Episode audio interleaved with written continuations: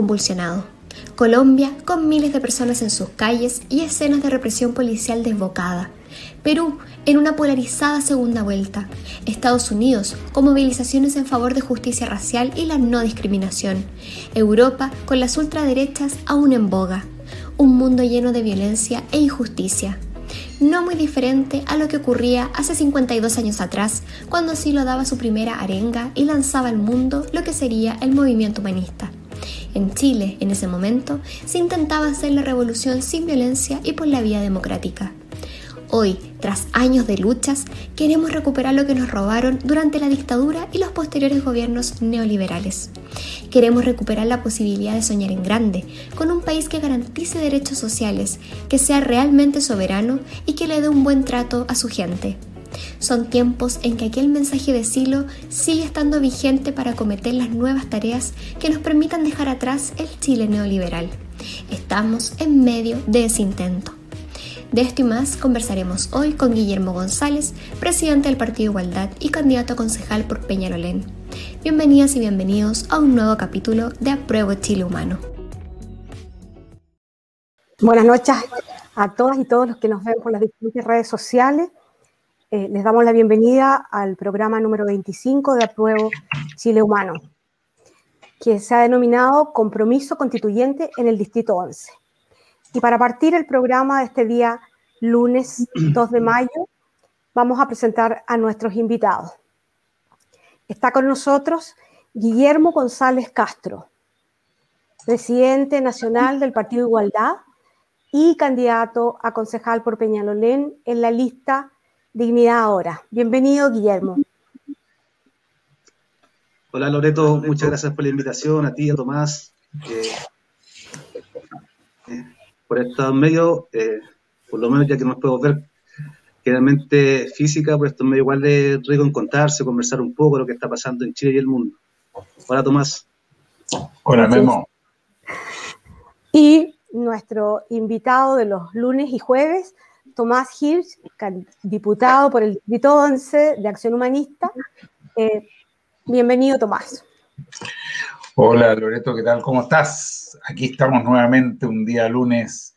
¿Qué tal Memo? La verdad es que estamos muy contentos con nuestro invitado de hoy. Me gustó la editorial que mostraba el aniversario que tenemos de, la arenga de Silo y al mismo tiempo todos los movimientos que se están dando en América Latina, el mundo, yo creo que están muy relacionados. Seguro que vamos a poder compartir varias reflexiones en este tema contento de tener a Memo porque nos conocemos hace muchos años, hemos estado ahí en tantas peleas y batallas juntos en Peñarolén y mucho más allá de Peñarolén, pero lo reconozco como un verdadero luchador social, así que muy bienvenido. Genial. Y para partir esta semana que hemos tenido hace rato muchas eh, actividades, acciones, convulsiones y todo, vamos a partir con la actividad que se hizo hoy día. El Distrito 11 hoy día firmó un compromiso de los constituyentes, ¿no? donde estaban diferentes candidatos a constituyentes, alcaldes, concejales del Distrito 11. Eh, Guillermo, Tomás, ¿qué nos pueden contar? ¿Cuál es el motivo, los objetivos, cuál es la razón de este compromiso? Guillermo, cuéntanos. Bueno, partiendo, saludar la, la iniciativa que tiene el diputado Tomás Hirsch con su equipo, y de acción humanista, creo que es lo que hay que hacer. Creo que este proceso no es lo que muchos queríamos cuando fue el, el social, sino buscamos nosotros una asamblea constituyente. Si bien eh, esta convención se parece un poco, creo que hay que profundizar la democracia. Y esto hay que hacerlo de cara a la gente y de espalda al poder constituido. Creo que este proceso constituyente es un proceso que, está, que hay que reforzarlo, hay que hacerlo profundamente democrático, y eso no se va a hacer en una sala, no se va a hacer en, el Parlamento, sino hay que hacerlo en la calle, de cara al pueblo, en las asambleas territoriales, en los cabildos populares que se, están, que, que, que, se armaron después del estallido. Si eso, e, eso hoy día tiene que estar más vigente que nunca. No podemos esperar, ¿cierto?, que los 155 electos redacten la Constitución y que el pueblo después tenga que definir, ¿cierto?, con un apruebo o rechazo el, proceso constituyente eh, o, la constitución, sino que tenga una participación real, democrática y que los constituyentes escuchen al pueblo que se está manifestando en las calles y que redacte una constitución que, que, el pueblo quiera, no lo que quieran 150 eh, constituyentes electos. Ok, gracias Guillermo. Tomás, ¿qué nos puedes contar? La verdad es que creo que fue una actividad muy significativa, muy simbólica y muy única. Mira, en este distrito creo que hemos hecho un gran esfuerzo unitario de las fuerzas políticas y sociales antineoliberales, progresistas, de izquierda, que estamos por una transformación profunda, estructural del modelo económico, político y social. Eh, tenemos una situación muy particular en este distrito. Hay cinco diputadas y diputados de la derecha, del oficialismo, algunos de extrema derecha, y tenemos esta sola diputación y por lo tanto hemos comprendido la importancia de trabajar juntos. Eh, a veces nos logramos encontrar en una misma lista electoral, a veces no, pero sabemos que más allá de eso eh, tenemos un proyecto común.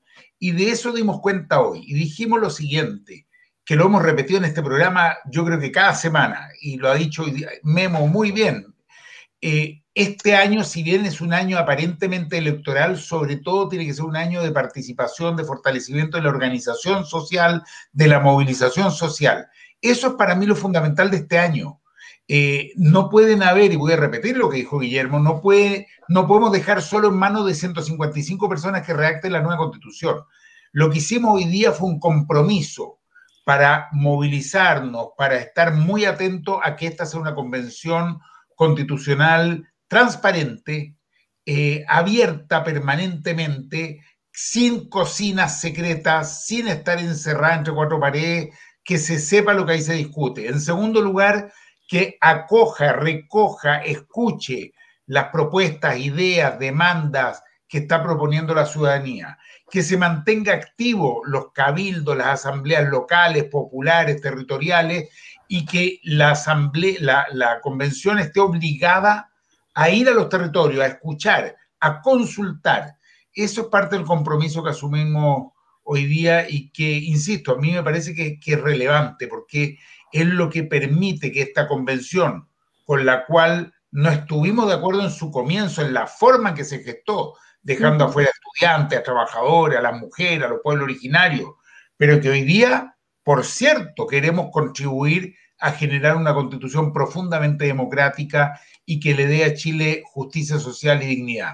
Ese fue el sentido profundo de la actividad de hoy. Tuvimos una gran cantidad de candidatos y candidatos a convencionales, a alcalde y alcaldesa, a concejales de distintas listas, pero comprometidos con este mismo fin.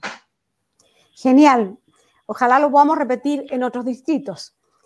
Eh, para seguir con el tema, hoy día apareció una encuesta CEP y sigue apareciendo un gran apoyo para eh, figuras del campo neoliberal y a la vez que el gobierno baja a menos de dos dígitos. ¿Cómo ven ustedes el gobierno? ¿No? ¿Se podrá mantener esta gestión en este nivel de desaprobación popular? Tomás, cuéntanos brevemente para dejar que Guillermo pueda desarrollar más su, mirada, que nos interesa mucho escucharla.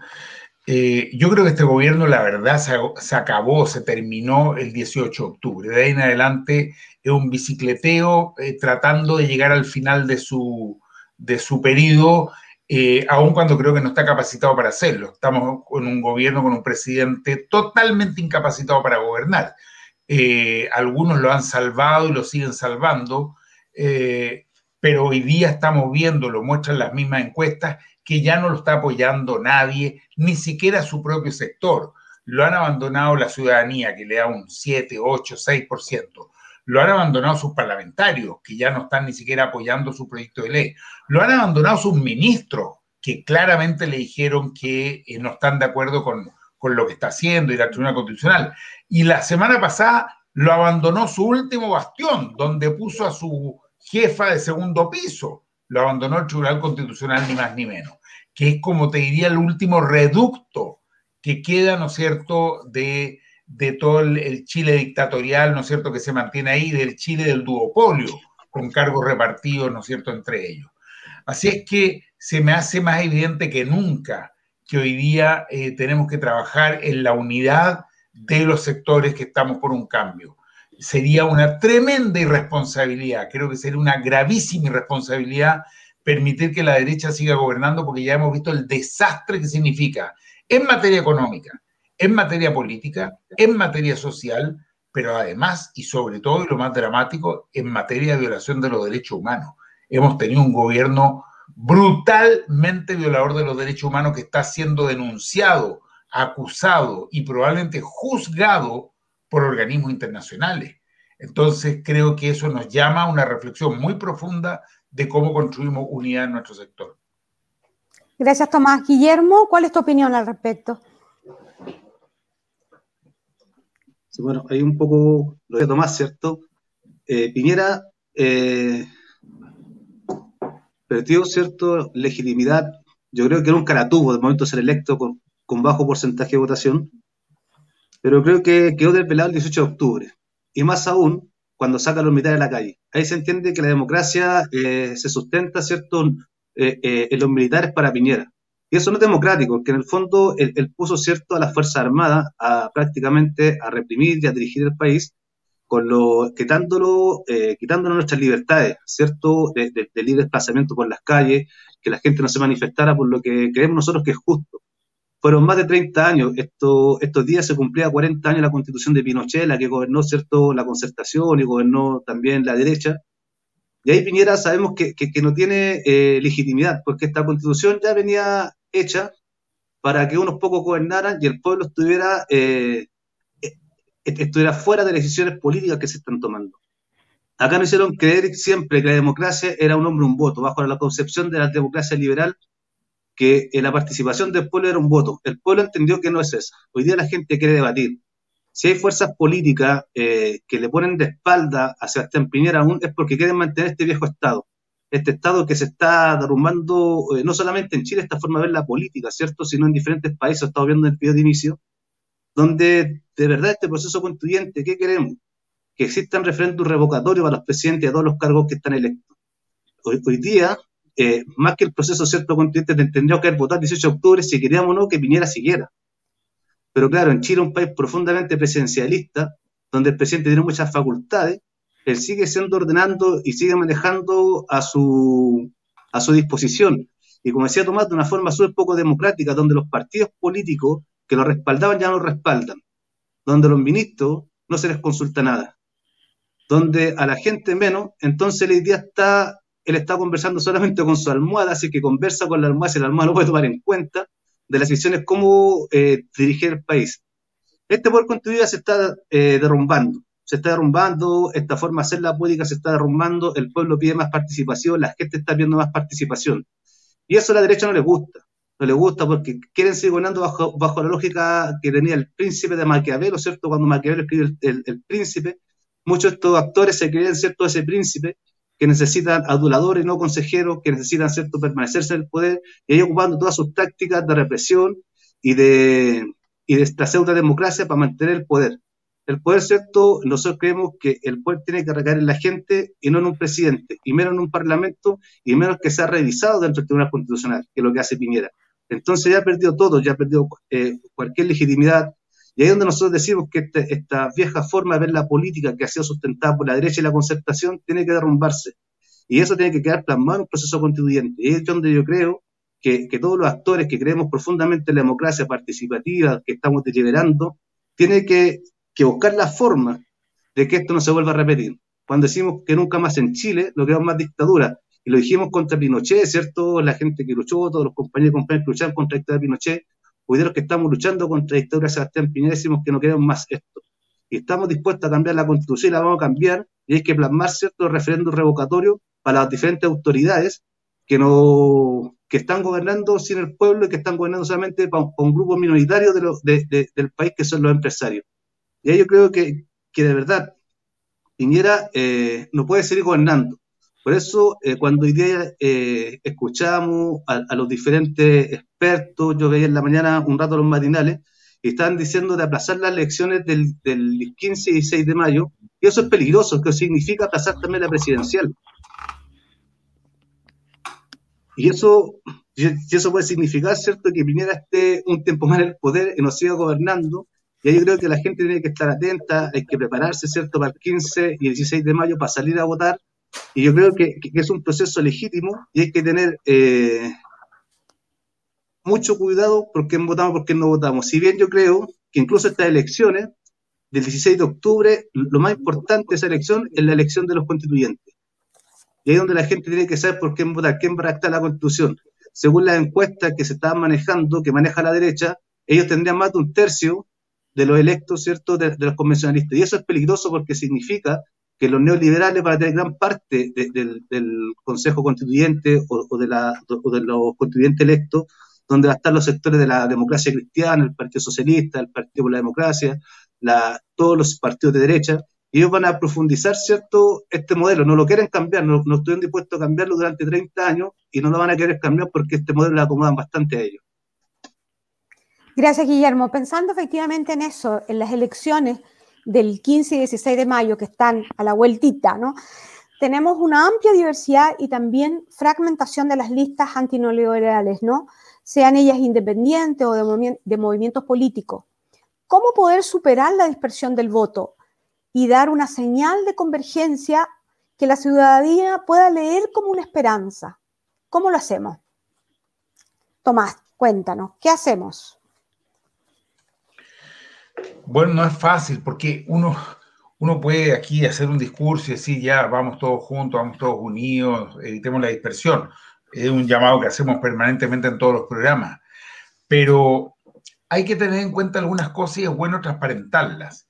Eh, en Chile, no todos los que se dicen de oposición son de oposición. Y yo creo que es bueno eso decirlo y no seguir engañando. Eh, en el Congreso se supone que la oposición es mayoría, pero en realidad hay un sector de esta llamada oposición que permanentemente, una y otra vez, ha votado en conjunto con la derecha, ha salvado a Piñera, le ha votado proyectos emblemáticos, ¿no es cierto?, en vez de ponerse del lado de los más necesitados de nuestro país.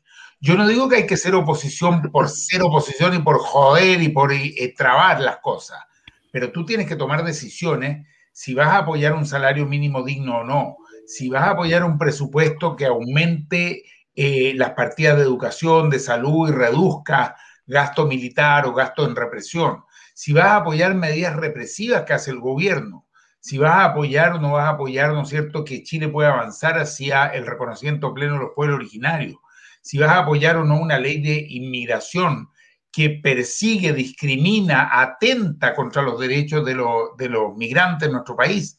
Entonces, eh, ese sector no lo podemos seguir considerando como si fuera parte de la oposición.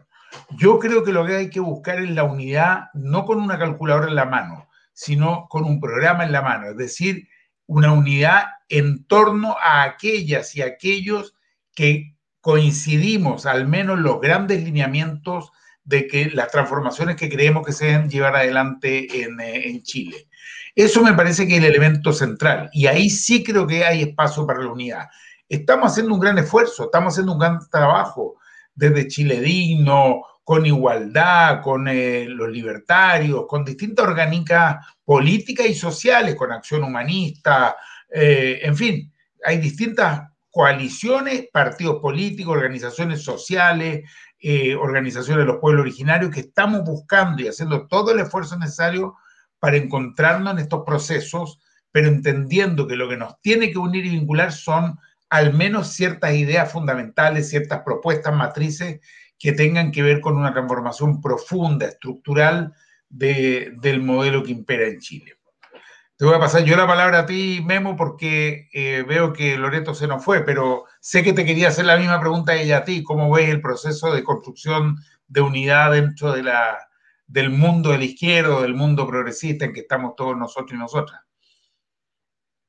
Sí, Tomás, eh, uno trata de darle vuelta siempre, ¿cierto? Y lo que uno llega a conclusiones, uno lo que ve muchas veces son alianzas tácticas más que la unidad real la, alianza, ¿cierto? Muchas veces es para sumar más votos dentro de la lista y tener electo, pero no estamos eh, bajo una unidad ideológica que nos permita crear un programa de construcción social, de construcción de país en conjunto.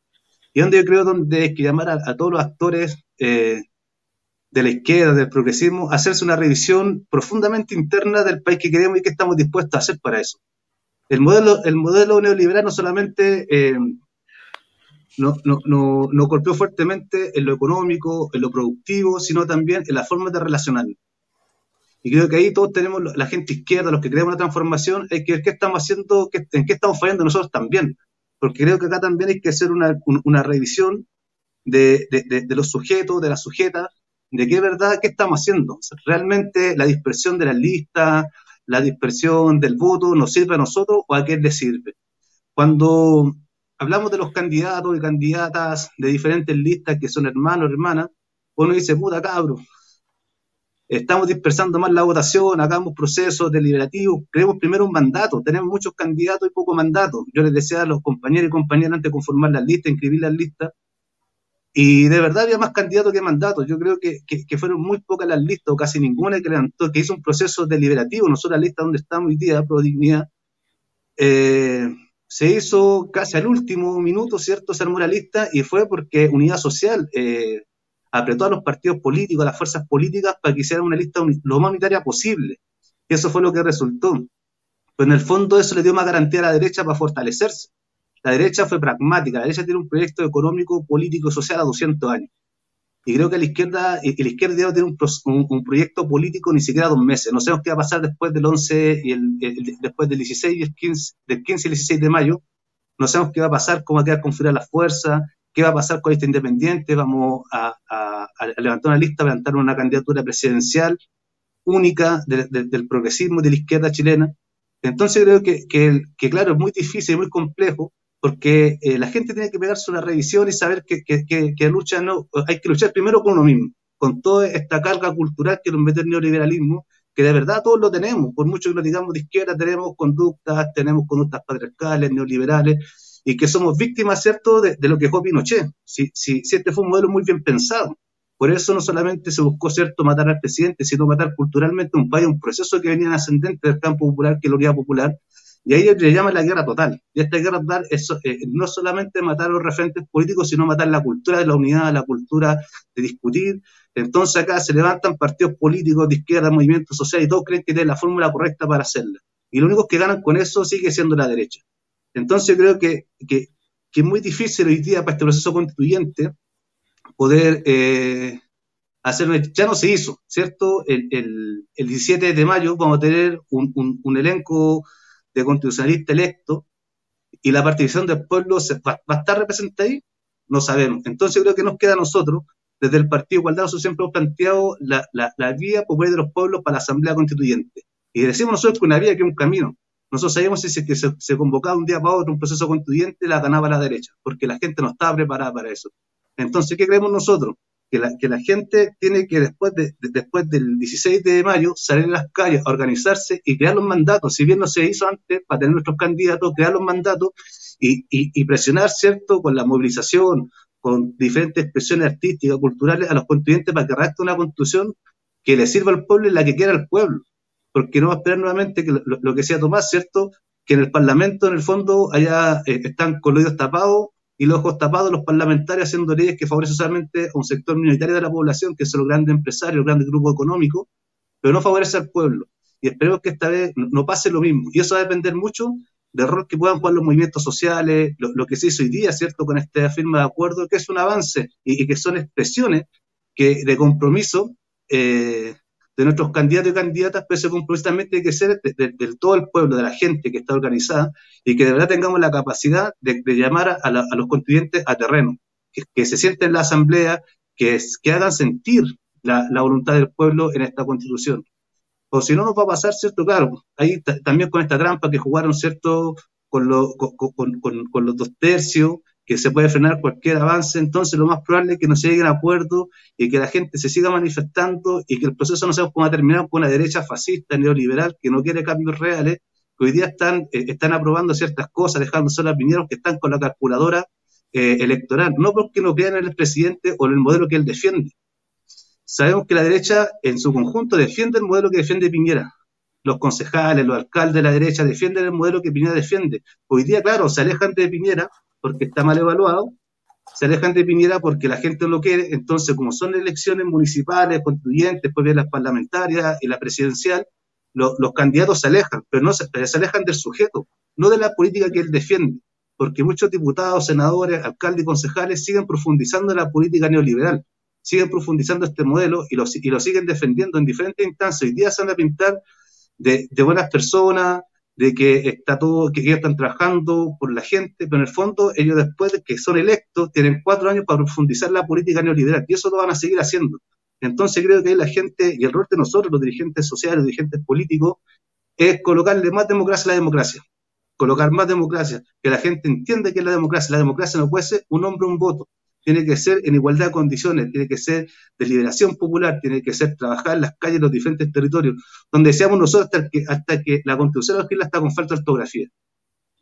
Y la vamos a escribir todos, los nunca, los nadie, los sí, la vamos a escribir el pueblo. Y no necesitamos, ¿cierto?, delegar el poder porque el poder renace en el pueblo y nosotros creemos profundamente en eso. Ok, gracias Guillermo. En ese contexto, ¿no? pensando eh, en las elecciones y todo, eh, ¿qué creen ustedes, digamos, un buen resultado de nuestra lista, de la lista amplia de apruebo dignidad? ¿Qué significa, digamos? ¿Qué significa para estas mismas acciones y lo que queremos construir? Tomás.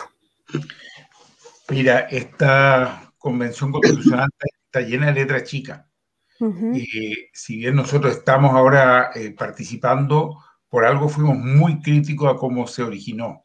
Se originó en un proceso en que estuvieron ausentes, tal como dije antes, trabajadores, mujeres, estudiantes, sobre todo pueblo originario, movimientos sociales, eh, con letra chica en cuanto a cómo iba a funcionar esta convención, ponerle un quórum de dos tercios, decir que no se pueden tocar los tratados internacionales, lo cual es una aberración. Los tratados comerciales, una cosa que no se pueden tocar los tratados de derecho humano internacional y otra cosa que no se pueden tocar los tratados comerciales que benefician a un cierto sector. Y lo que quieren hoy día es aprobar el TPP-11 para que después no se pueda tocar. Ese es el interés que está hablando ahí. Entonces, lleno de trampas. Eh, entonces, esto significa que es muy importante, en primer lugar, eh, luchar por obtener efectivamente más de los dos tercios. La derecha efectivamente quiere más de un tercio, ya sabe que no puede ganar la constituyente, pero sí quiere tener más de un tercio para poder bloquear, vetar, impedir, ¿no es cierto?, que se diseñe una constitución verdaderamente democrática y garantizadora de derechos, que les quite, ¿no es cierto?, esta verdadera teta de la que han eh, dispuesto durante ya 40 años. Eh, entonces, ahí tenemos un primer desafío. Claro, es verdad que las encuestas que dan ellos les dan que tienen más del tercio, pero cuidado, la derecha está hoy día eh, muy dividida, muy fragmentada, muy debilitada, muy caída. La gente ya se ha dado cuenta que efectivamente dentro de la derecha hay una hipocresía muy grande. Votaron por el rechazo y sin embargo ahora están de candidato y candidatos, pero justamente para que no cambie la constitución, para tratar de mantenerla lo más parecida a esta constitución que es y proviene de la, de la dictadura. Pero en segundo lugar, eso tiene que ver de nuevo con el compromiso de hoy. Necesitamos un pueblo que esté muy atento, muy despierto, muy vigilante, muy movilizado, muy organizado, que esté efectivamente eh, atento y activo respecto de la redacción y el diseño de la nueva constitución no podemos dejárselo a las 155 personas que van a ser electas, ni aunque fueran de nuestro sector, ni aunque fueran de nuestro sector. No se los puede dejar solos. Hay que exigirle, hay que estar encima, hay que estar presionando. Alguno por ahí decía, hay que rodearla con la, Está bien, es correcto, hay que, hay que estar muy encima, muy cerca, muy vigilantes, eh, muy activos. Así es que creo que ese es el, gran desafío que tenemos para este año si nosotros nos vamos para la casa, la verdad es que nos vamos a encontrar no solo con que la derecha tiene el tercio, sino con que los sectores que han cocinado en este país, de la democracia cristiana y de otros sectores, que han sido muy proclives a mantener y profundizar el modelo neoliberal. No hay que engañarse acá, no hay que equivocarse.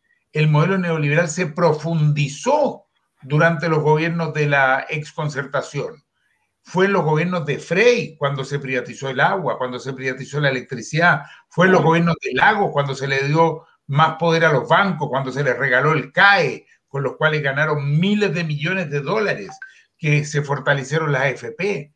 Entonces, el desafío que tenemos es muy grande y no nos podemos engañar, insisto, no podemos creer que porque, mira, si hay gente que va en una lista hoy día como si fueran de oposición y son totalmente parte del gobierno de la derecha, Mariana Elwin, Soledad Alvear, un conjunto de, personas que se han eh, aliado totalmente con ese mundo. Así es que eh, necesitamos ahora, en estos días que quedan, hacer todo lo necesario para llegar a los dos tercios.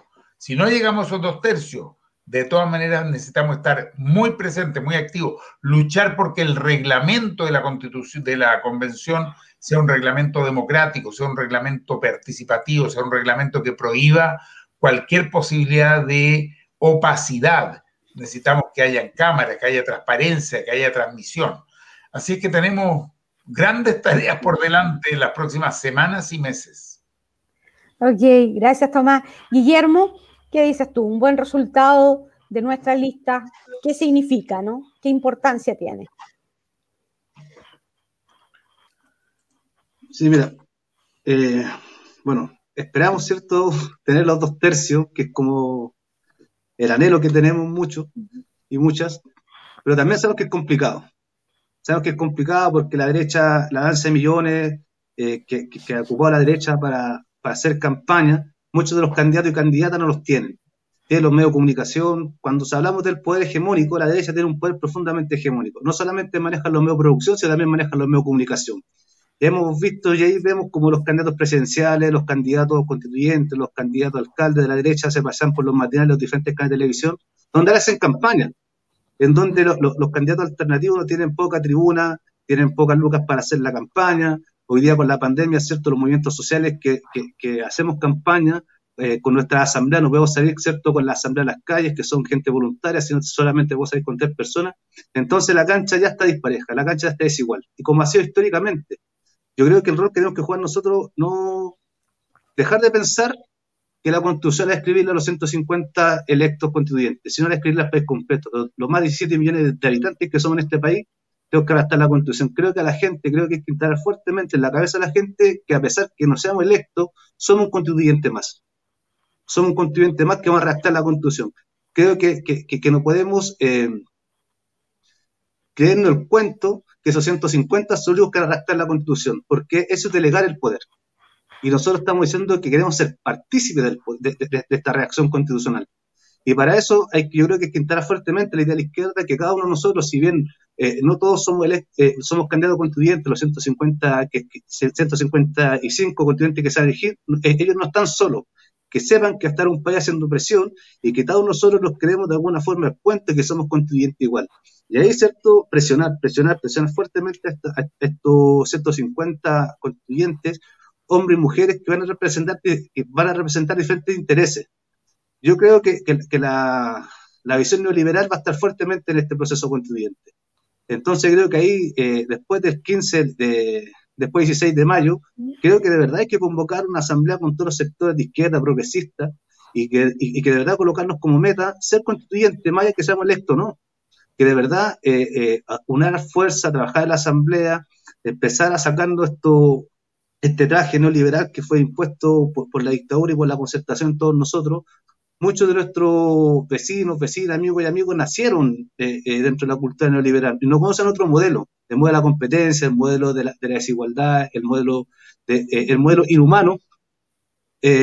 fuimos educados bajo ese modelo. Entonces es difícil, creo que ahí es donde está la tarea de nosotros, de nosotras, de, de trabajar fuertemente en conversar y no una pega fácil. Nosotros que estamos en la asamblea no es fácil conversar con la gente, decirle que otro mundo es posible, que, existen otros tipos de modelos, que el modelo de la competencia, de la desigualdad no es el único, que cuando nos dice incluso eh, que somos pobres porque eso así lo quiso, no es así, ¿cierto? Porque hay hombres y mujeres que administran un modelo de la desigualdad que genera injusticia, que genera hambre, que genera eh, eh, violencia, y nosotros estamos en contra de eso. Entonces creo que el rol de nosotros, Maya, yo creo que no hay que esperar mucho de los convencionalistas creo que hay que esperar más la gente. Creo que de verdad hay que empoderar más al pueblo y decirle que, después del, 16 de mayo parte otra pelea, y esta pelea es más junto que antes, es más junto que, cuando estamos en dignidad, que cuando estamos en las asambleas territoriales y día, es más junto, porque este es el proceso, no quiero decir la batalla final, porque creo que, incluso creo que esto tiene que, eh, eh, tiene que terminar en algún momento bajo una asamblea constituyente Y creo que, claro, para nosotros es un proceso de educación popular, donde la gente antiguamente no conversaba y nos decía que la constitución no importaba. Hoy ya estamos viendo que el Tribunal Constitucional define, ¿cierto?, el destino de, nosotros, el destino de muchos proyectos, de muchas leyes que se aprueban en el Parlamento, recaen después en el Tribunal Constitucional. Entonces, decir a la gente que de verdad es un proceso que, que hay que profundizar más la democracia y la participación no hay que, no hay que dejar esta, este cuento que nos ha metido la derecha y la concertación siempre, que ellos son los que resuelven, que nuestra participación se reduce solamente a un voto de, de apruebo o rechazo, después elegir el contribuyente y después si aprobamos o no rechazamos el documento final. Creo que eso no puede pasar. Creo que ahí está el rol de nosotros, de cada uno de nosotros, los dirigentes políticos que creemos profundamente en la transformación social, la transformación de este modelo, que es salir a la calle, transformarse en un Ecuador popular, conversar con la gente, y decir que hay que participar eh, en todas las instancias que se vayan creando. Y nosotros también crear instancias eh, de, la Diputación, de los que podamos ser electos concejales, transformarlo en verdaderos constituyentes populares que vamos a redactar los mandatos y se los vamos a hacer llegar a los constituyentes electos para que lo plasmen en la, en la constitución definitiva. Gracias, Guillermo. De hecho, eh, veía eh, tus afiches y todo, ¿no? Es interesante eso que lo he visto en varias de las candidaturas, ¿no? De ser concejales constituyentes, alcaldes constituyentes, ¿no? Que se va generando este trabajo en conjunto. Bien, después de las elecciones del 15 y el 16, al poquito están las inscripciones de las primarias presidenciales y parlamentarias. Para ustedes, ¿cuáles son los principales desafíos de la izquierda de cara a esas primarias? Primarias de toda la oposición, primarias con identidad antineoliberal. ¿Cómo lo ven? Guillermo, cuéntanos. Bueno, cuando hablamos de oposición, Tomás lo decía recién, ¿cierto? La, concertación, la desconcertación es oposición. Son, son parte de los pilares fundamentales que han sostenido al modelo y hoy día, hoy día sostienen a Piñera. Entonces creo que, la, oposición, eh, eh, esta alianza, tiene que ser entre los sectores antineoliberales. La concertación, los que están mirando para el centro político, como dicen algunos, para allá no hay que mirar. Hoy hay que mirar, ¿cierto?, al pueblo, hay que mirar a la gente, hay que, hay, que confiar profundamente en el pueblo. Muchas veces, eh, dentro del Frente Amplio, me acuerdo que nos pasaba a nosotros, que decíamos, llegamos a las reuniones de, de, de la mesa nacer de Frente Amplio y estaban todos preocupados que decía el Mercurio, que decía el Twitter y que decía CNN. Y me acuerdo que un día yo salgo a la calle, fui a la feria, un día domingo a la Feria del Valle, y después voy a la reunión del Frente Amplio, estaban todos preocupados por la noticia de un tweet que había salido y que estaba causando eh, problemas supuestamente, y digo a los compañeros, no se preocupen, si la gente no está conversando en la calle. Recorrí la feria, me comí un ceviche, y la gente no está conversando, no es tema para la gente. Entonces creo que acá eh, los sectores eh, progresistas, antineoliberales, la izquierda, tiene que de verdad pescar el sentir popular y hacerlo política, hacerlo carne. Nosotros tenemos la responsabilidad de trabajar codo a codo con el pueblo, porque somos parte de él. No podemos estar funcionando, ¿cierto?, según la encuesta, según lo que diga la derecha o lo que diga la clase política. Acá creo que, cuando Pinochet instaló, ¿cierto?, este modelo eh, neoliberal, instaló esta forma de hacer la política, ¿cierto?, que era una clase política que es una clase política, yo siempre digo, y me gustaría eh, descubrir el método, porque uno lee libros, pero siempre según que lo escribe la tendencia es donde se, donde se instala el proceso, el proceso de la unidad popular. La unidad popular fue un proceso bastante bonito, fue un proceso heroico, fue un proceso que no se construyó un día para otro. Entonces Pinochet tenía que matar todo eso. Entonces, ¿qué es lo que hace, cierto? Sacan a, todos los dirigentes populares de, los diferentes espacios de poder, ¿cierto? Parlamentarios, bueno, sacan a Allende del poder, lo matan, mataron dirigentes políticos, dirigentes sociales, y se instaló una forma de hacer la política, y se instala la clase política.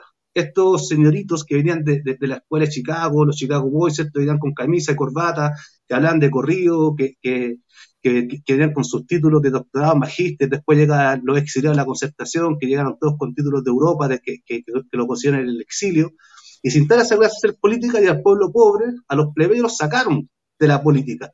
Y prácticamente te decían, si no tenéis cuarto medio, y así lo dice la ley, ¿cierto? No podéis ser eh, eh, dirigente político, no podéis, no a optar un cargo político. Después se instala, es que no habla bien, no habla de corrido. Después se instala, ¿cierto? dice, no, es que se viste más, no, es que es feo, que es negro. Es que habla como guaso. Es que no, es que él es mapuche. Y se, instala, ¿cierto? Un prejuicio hacia los pobres que queremos hacer política. Entonces creo que eso hay que sacarlo y creo que estos sectores, ¿cierto? Que un poco creo que les pasó a los diputados del Frente Amplio, creo que les pasó eso. Ellos tienen una idea y lo que sea Laura Rodríguez lo encandiló el poder. Lo encandiló el poder porque empezaron a ver la, la, política desde el Twitter, desde el Mercurio y dentro del Parlamento y se alejaron de la gente. Muchos de los compañeros que son diputados o, en ese tiempo los compañeros con gente del Frente Amplio que nos conocimos hace más de 10 años trabajando, llegaron al Parlamento y de verdad se marearon, se marearon y empezaron a hacer la política eh, de cara al pueblo y de espalda al pueblo. Y eso lo vimos cuando se firmó el acuerdo, el falso acuerdo por la paz. Entonces creo que ahí nosotros tenemos que tener claridad qué esto va a hacer con la gente, que esto, que, que, que, de verdad hay que salir a la calle a conversar con la gente y preparar un programa que nos permita a todos eh, tener un mandato. Yo creo que, que más allá del sujeto, porque las personas pasan y las políticas son las que quedan, son las que nos perjudican nuestra vida diaria. Los sujetos como Piñera, como los diferentes presidentes pasan, todos los que estamos en política pasamos, lo importante es, lo que vamos haciendo, porque claro, cuando se entra una política extractivista en Chile, el, daño medioambiental que se provoca son enormes y, y, no se cambia cada cuatro años ese daño, son, son daños irreversibles muchas veces. Entonces la política que mane tiene que ser de cara a la gente, de espalda al poder y confiar profundamente en el pueblo, confiar en la gente, porque con sentido común, eh, eh, muchas veces están viendo las encuestas, están viendo eh, los resultados finales, pero claro, el sentido común también tiene que decir algo. Yo siempre digo que muchas veces nuestras viejas, nuestras madres, te dan tanta lucidez política y porque la están haciendo desde la olla, la están haciendo desde, el comprando juntos, desde la vida común, y están haciendo política. Y muchas veces la clase política, claro, es que como este no tiene un doctorado, no tiene un magíster, no habla bien, no sabe escribir bien, lo sacamos de la escena política. Y eso no puede pasar. Creo que a la izquierda no puede pasar eso. Y lo que viene ahora es que hay, que definir las leyes. incluso a mí no me preocupa mucho el proceso eh, parlamentario que viene ahora, porque eso es parte del poder constituido. Nosotros creemos en poder naciente, en el poder constituyente. Y lo más probable es que, que, si logramos cambiar la configuración del Parlamento hoy día, ¿cierto? Que existen dos cámaras, eh, que existe el Senado y, y, la, y, los parlamentarios, puede que eso cambie. Entonces, claro, vamos a elegir diputados por un periodo corto y yo creo que, lo importante es, fortalecer, ¿cierto?, eh, la democracia. Y ahí donde dejar también, claro, eh, Chile y, como que los medios de comunicación nos obliga a nosotros a conversar del proceso presidencial, porque se viene ahora. Pero claro, porque Chile se ha instalado un, un, poder súper presidencialista. Se ha instalado fuertemente esa forma de ver la política desde el presidente, que tiene casi un poder absoluto, que maneja todo, ¿cierto? Y, y nos están haciendo acá como el juego. Yo creo que acá hay que conversar con la gente bajo este tipo de proceso constituyente y decir qué, Estado queremos, qué país queremos, cómo queremos hoy enfrentar todo esto. Yo creo que, hay que prepararse, incluso para que el, el modelo parlamentarista en Chile cambie. Ok, gracias Guillermo. ¿Cuál es tu opinión al respecto, Tomás, con el tema presidencial? Primaria y todo lo que se nos viene, ¿no? Mira, la derecha tiene una capacidad que es, saben defender sus intereses, sus negocios.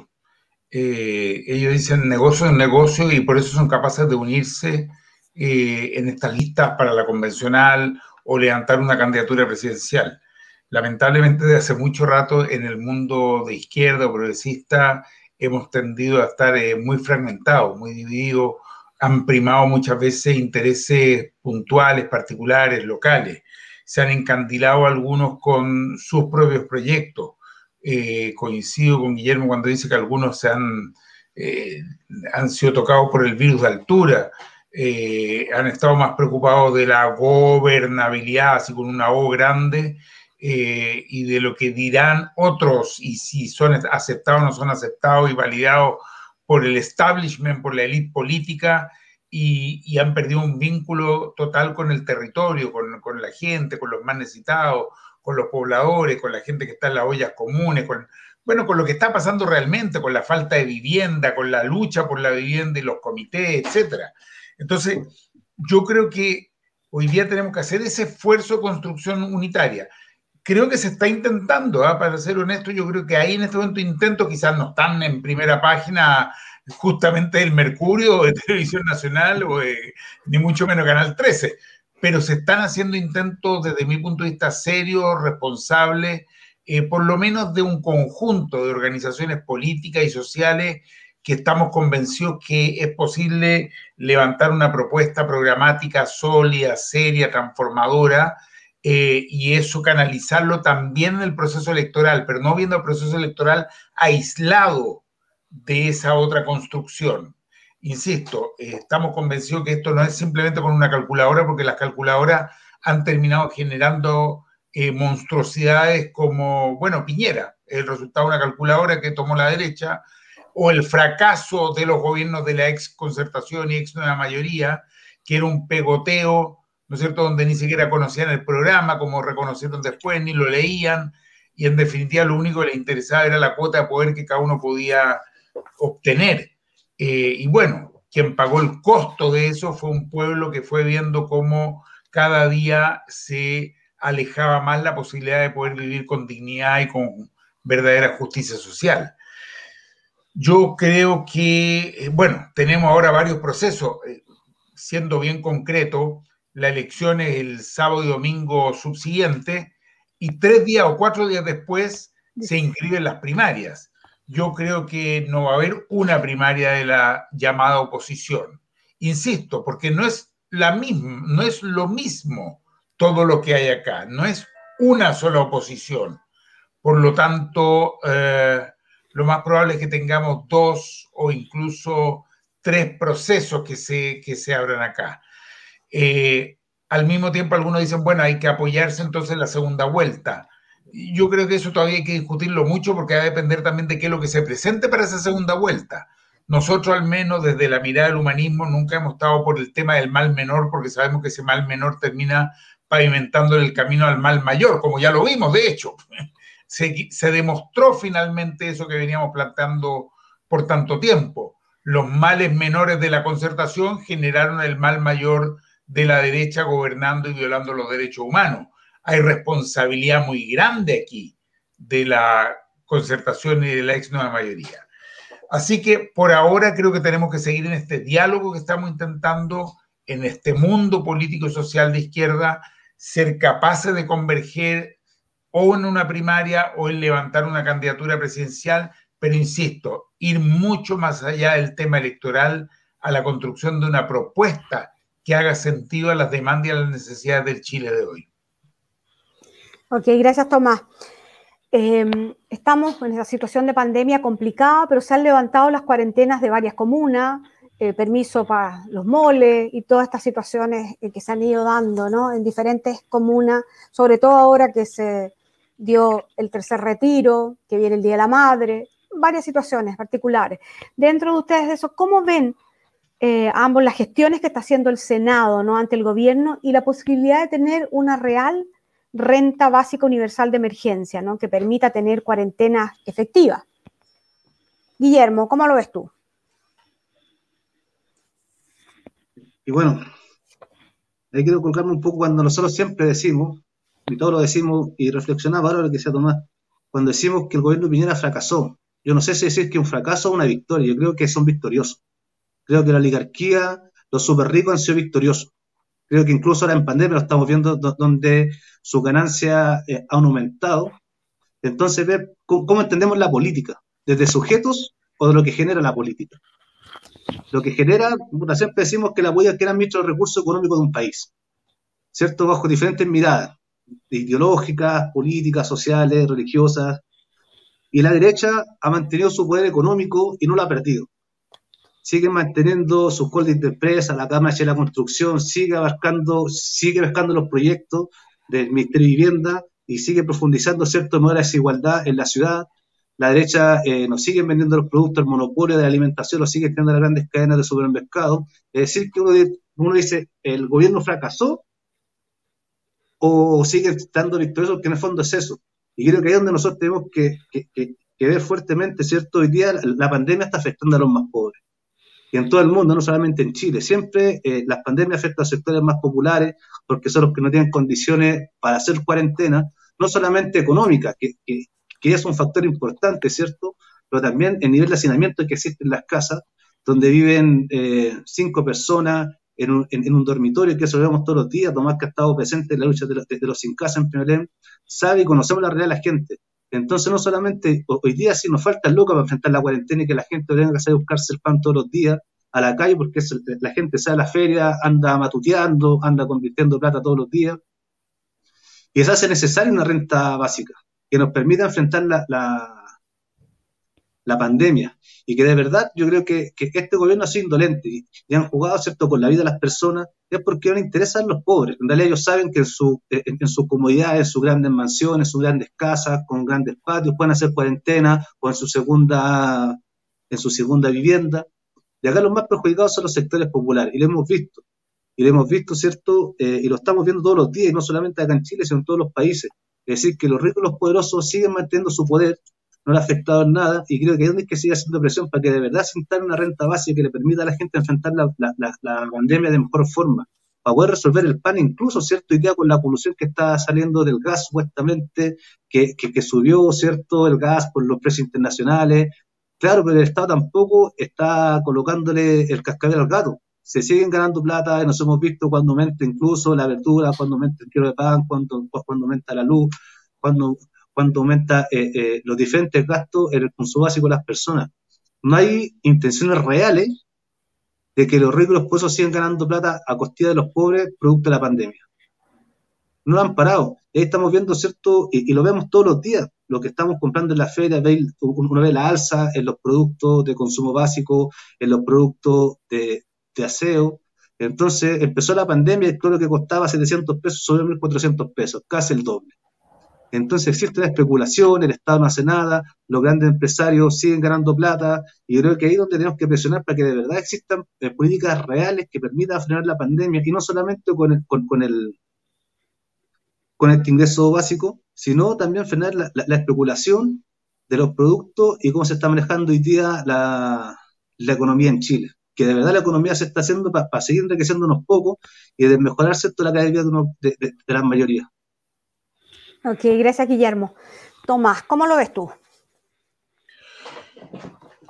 Acabo de firmar hace 45 minutos antes de empezar este programa un proyecto de reforma constitucional que estamos presentando para una renta base universal de emergencia, pero real. Porque nuevamente el proyecto que le estamos escuchando al gobierno viene con letras chicas, como ya conocemos, con una serie de restricciones. Entonces, no es universal, eh, no es eh, renta básica porque no permite superar la línea de la pobreza. Bueno, es lo que le hemos conocido permanentemente.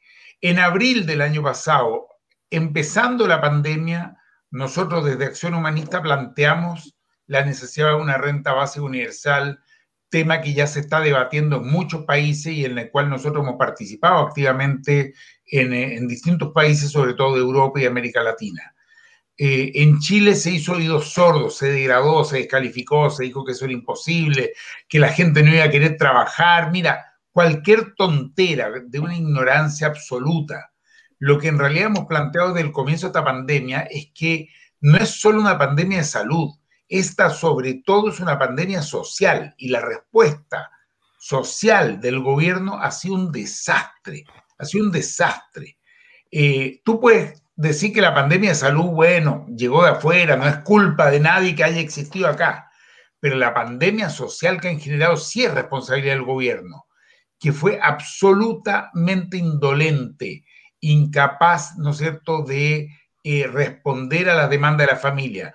Yo no voy a decir que no se dieron cuenta, yo creo que se dieron cuenta perfectamente, pero es tal el grado de compromiso que tienen con las grandes capitales y las grandes fortunas del país que no están dispuestos a ceder un miligramo de su fortuna, ¿no es cierto?, de cara a, eh, generar una posibilidad de respuesta a la familia chilena. Hemos propuesto un impuesto a los súper ricos. Lo han degradado, lo han descalificado, han amenazado con ir al Tribunal Constitucional. Ahora nos dijeron Briones, que es un ignorante, que en Argentina no resultó y se juntaron solo 200 millones en vez de los 3.000 que esperaban. Hoy día, CNN, que no es precisamente una cadena eh, controlada por la izquierda mundial, hoy día, hoy, hoy en la tarde, anunció que se recolectaron 2.350 millones de dólares en Argentina y que se siguen recolectando con el impuesto a los súper ricos. Hemos planteado un royalty de la minería, royalty que existe en todos los países mineros del mundo, en todos. Acá nos dicen que va a huir la inversión extranjera, que se van a ir todos, sabiendo que es mentira. Saben que es mentira, pero no están dispuestos. Y ahora estamos planteando la renta básica universal y queremos que se avance con nuestro proyecto, como te digo, lo acabamos de firmar, lo estamos presentando hoy día a última hora, lo vamos a subir a la, a la plataforma por las 10 firmas que requiere eh, para pedir que se empiece a tramitar lo más rápido posible. Creo que una renta básica universal, aunque ya es muy tardía porque ha pasado más de un año, sería una respuesta real y efectiva que le permitiría a las familias poder sobrepasar el drama que están viviendo hoy día eh, millones, millones de familias en nuestro país. Así es. Gracias, Tomás. Guillermo, tú estás en plena campaña, ¿no? Como candidato a concejal por Peñalolén. Cuéntanos, ¿cómo ha sido tu campaña, ¿no? En esta segunda oleada de la pandemia, en esta segunda vuelta también, ¿no? Después de retomar este cambio de fecha, ¿no? ¿Y cuáles son, desde tu punto de vista, las problemáticas de Peñalolén hoy? Bueno, ha sido difícil retomar la, candidatura porque no es solamente un, desgaste físico, también emocional, ¿cierto? Como decía Tomás, ¿cierto? Hay muchas cosas que, se, están, viendo hoy día. Mi rol como presidente del partido también me toca ver otras cosas, otras discusiones políticas.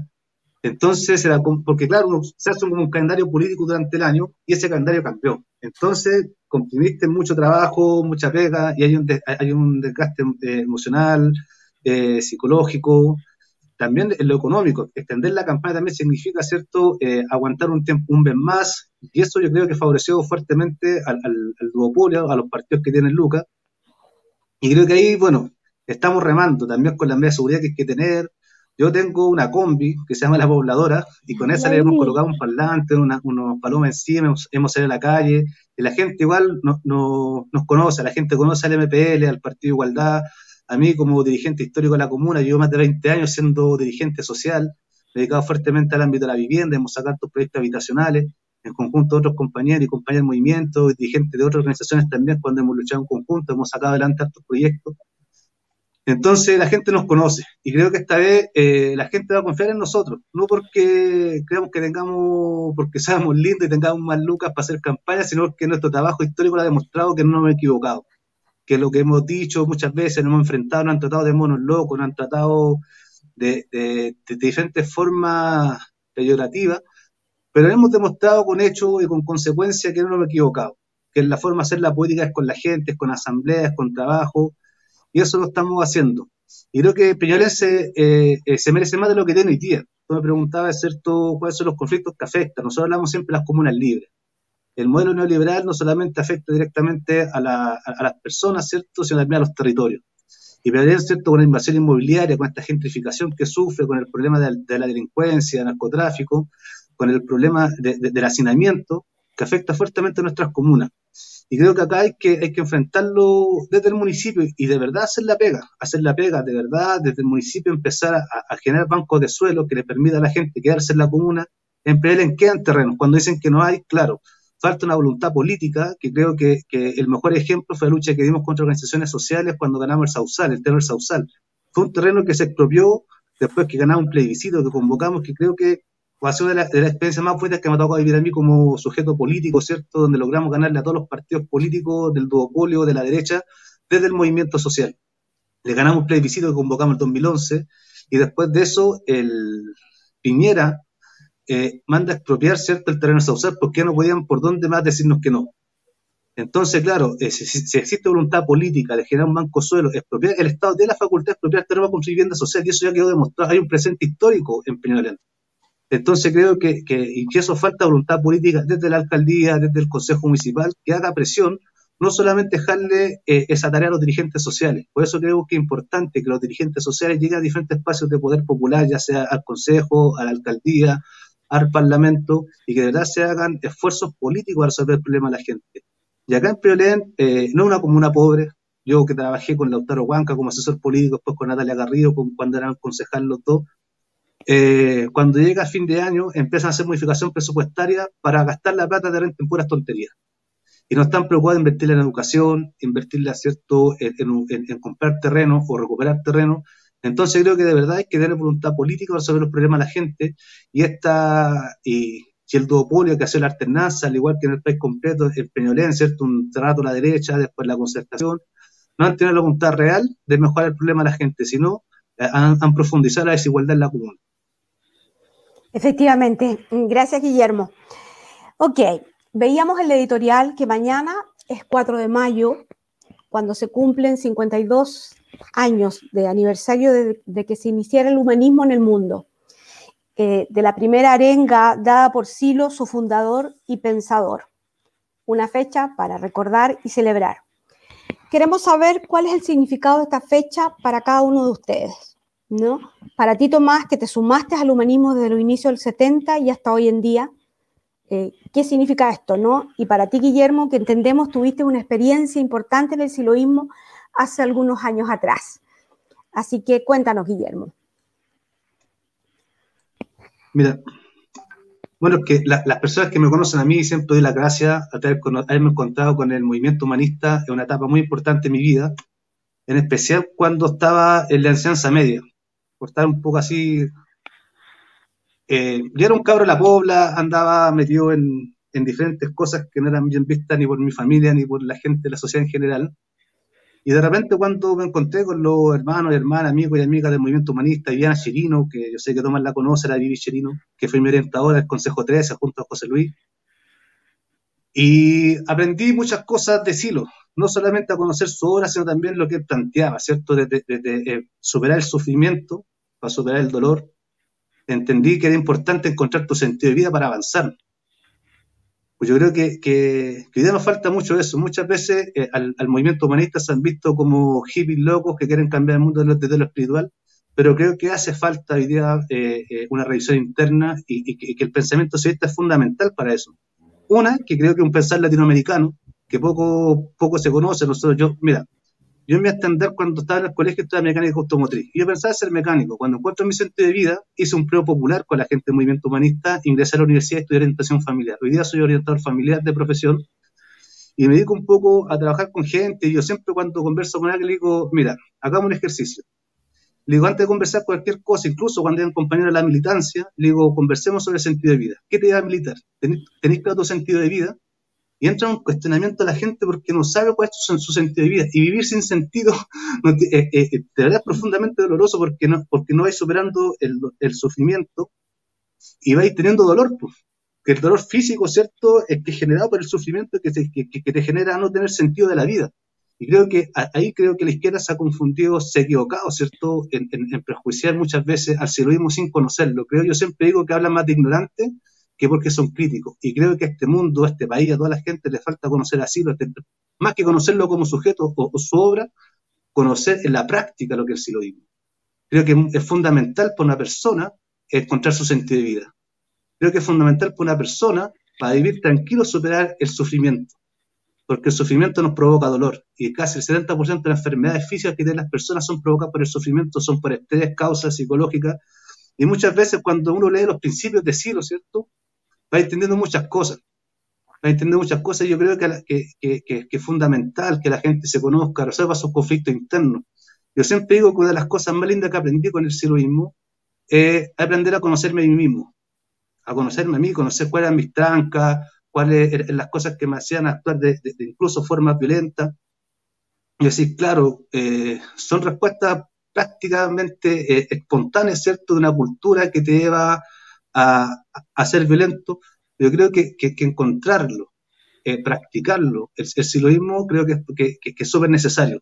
Y no solamente para nosotros, sino para toda la gente. Creo que, eh, que de verdad, y creo que ahí no hay que quedarse solamente porque uno empieza a entender el mundo que te rodea, no solamente a ti como sujeto, sino que, que somos parte, un elemento más cierto de este mundo que nos rodea. Y creo que sí nos dejó una gran, bueno, la arenga que se hace en Punta Vaca, si no me equivoco, Efectivamente. En, en, Punta de Casa Celarenca fue una de las primeras que conocí yo cuando escuché asilo. Y tuve la suerte también de conocerlo. Me acuerdo que un día pasó una experiencia que digo casi espiritual. Yo estaba sentado en mi casa y dije, bueno, me voy. Eh, un día era un día sábado, en la tarde, cerca de las 7 de la tarde. Y te dije, puta, ¿qué estoy haciendo en la casa? Y me fui para la sala de, del mensaje que estaba en Grecia. Y estaba asilo ahí. Y justo estaba así, lo, ahí lo tiré a mano, lo conocí, lo escuché hablar y tuve la, la, suerte también de, y, fue yo siempre digo que sentí la energía en mi casa ah, y, llegué, ese día me senté, dije, ¿qué estoy haciendo en la casa? Sentado me senté y después dije, voy para la salida. Y ahí yo iba a hacer experiencia, hacer una experiencia de fuerza, de paz. Estábamos siempre con, lo, con la gente en mensaje Silo. Gracias, Guillermo. No sabes cuánto te agradezco haberte escuchado.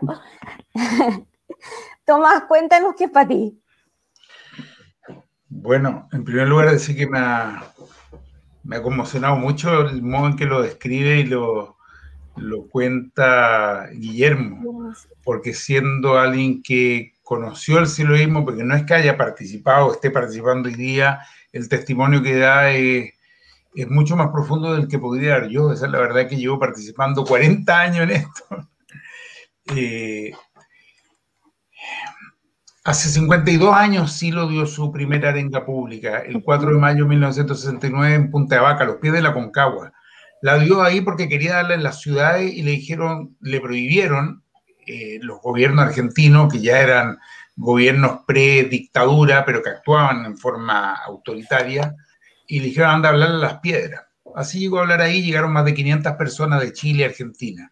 Y ahí plantea los elementos centrales de su propuesta, de su doctrina, de su pensamiento, que siguen muy vigentes hasta hoy, que se extendieron en el mundo entero, que hablan de eh, la transformación personal y social simultánea, una revolución profunda de transformación de la propia violencia que hay en mí y de transformar y superar la violencia que hay en el mundo, que no es solo violencia física de ninguna manera, es sobre todo violencia económica, racial, cultural, social, violencia generacional, violencia en todas sus formas, que es la que está afectando a las poblaciones en el 69 y con mayor razón hasta el día de hoy. Pero al mismo tiempo que sí lo planteaba este compromiso social de superación de la violencia, proponía que eso no es posible si no estoy al mismo tiempo también profundizando en mi propio conocimiento y superando mis propias contradicciones. Y todo esto orientado a darle un sentido profundo a la vida. Entonces entró también de los temas sociales a los temas espirituales y a los temas que tienen que ver con quién soy, hacia dónde voy, ¿Cuál es el sentido de mi vida? ¿Para qué estoy en este mundo? Eh, ¿Qué pasa con los temas más relevantes de los cuales uno normalmente se fuga? La muerte, la enfermedad, la soledad. ¿Cómo enfrento esos temas? Entonces, bueno, y eso lo fue desarrollando en su escrito, en sus libros, y, tiene libros que para mí son muy relevantes. Cartas a mis amigos, donde expresa y pone en, marcha toda su visión de las transformaciones sociales y al mismo tiempo otro libro como Humanizar la Tierra con la mirada interna, donde te muestra el camino que uno puede recorrer si es que medita profundamente en dirección hacia darle un sentido profundo a la vida, la superación de los grandes temores, del temor a la muerte, del sinsentido asociado con la muerte. Su obra está muy vigente, él murió hace alrededor de 10, 11 años, eh, y celebramos el 4 de mayo y lo celebramos en todo el mundo porque el humanismo que desarrolló Silo se extendió por el planeta completo. En Chile se conocen algunas de sus eh, expresiones como los partidos políticos, las organizaciones sociales, Acción Humanista, el que nosotros participamos, pero puso en marcha muchas organizaciones muy distintas. Eh, organizaciones para eh, desarrollar el conocimiento del ser humano, organizaciones para luchar contra toda forma de discriminación, como Convergencia de las Culturas y así distintas formas de organización social. Yo creo que Silo fue un luchador social, pero también fue un guía espiritual, por lo menos para mí.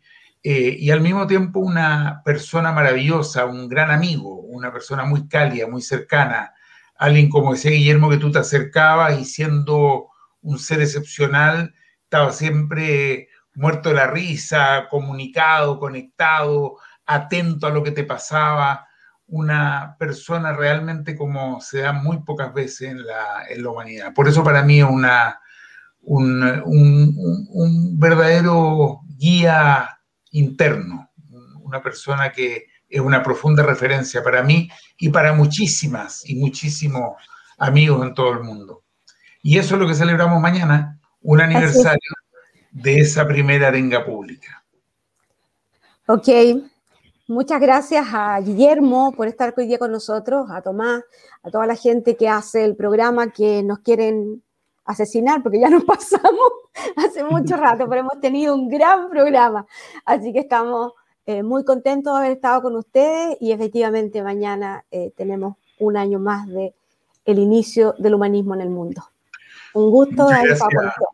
Muchas gracias a ti, Loreto, y a Memo por haber estado con nosotros. Pues muchas gracias eh, por estar en este programa y a todos los que hacen posible el programa. Pues agradezcámosle ahí al Nico, al Nano, a la Carmen Gloria, que está ahí ayudando, a Flavio, al Álvaro, bueno, a cada uno, el Danilo. Muchas gracias.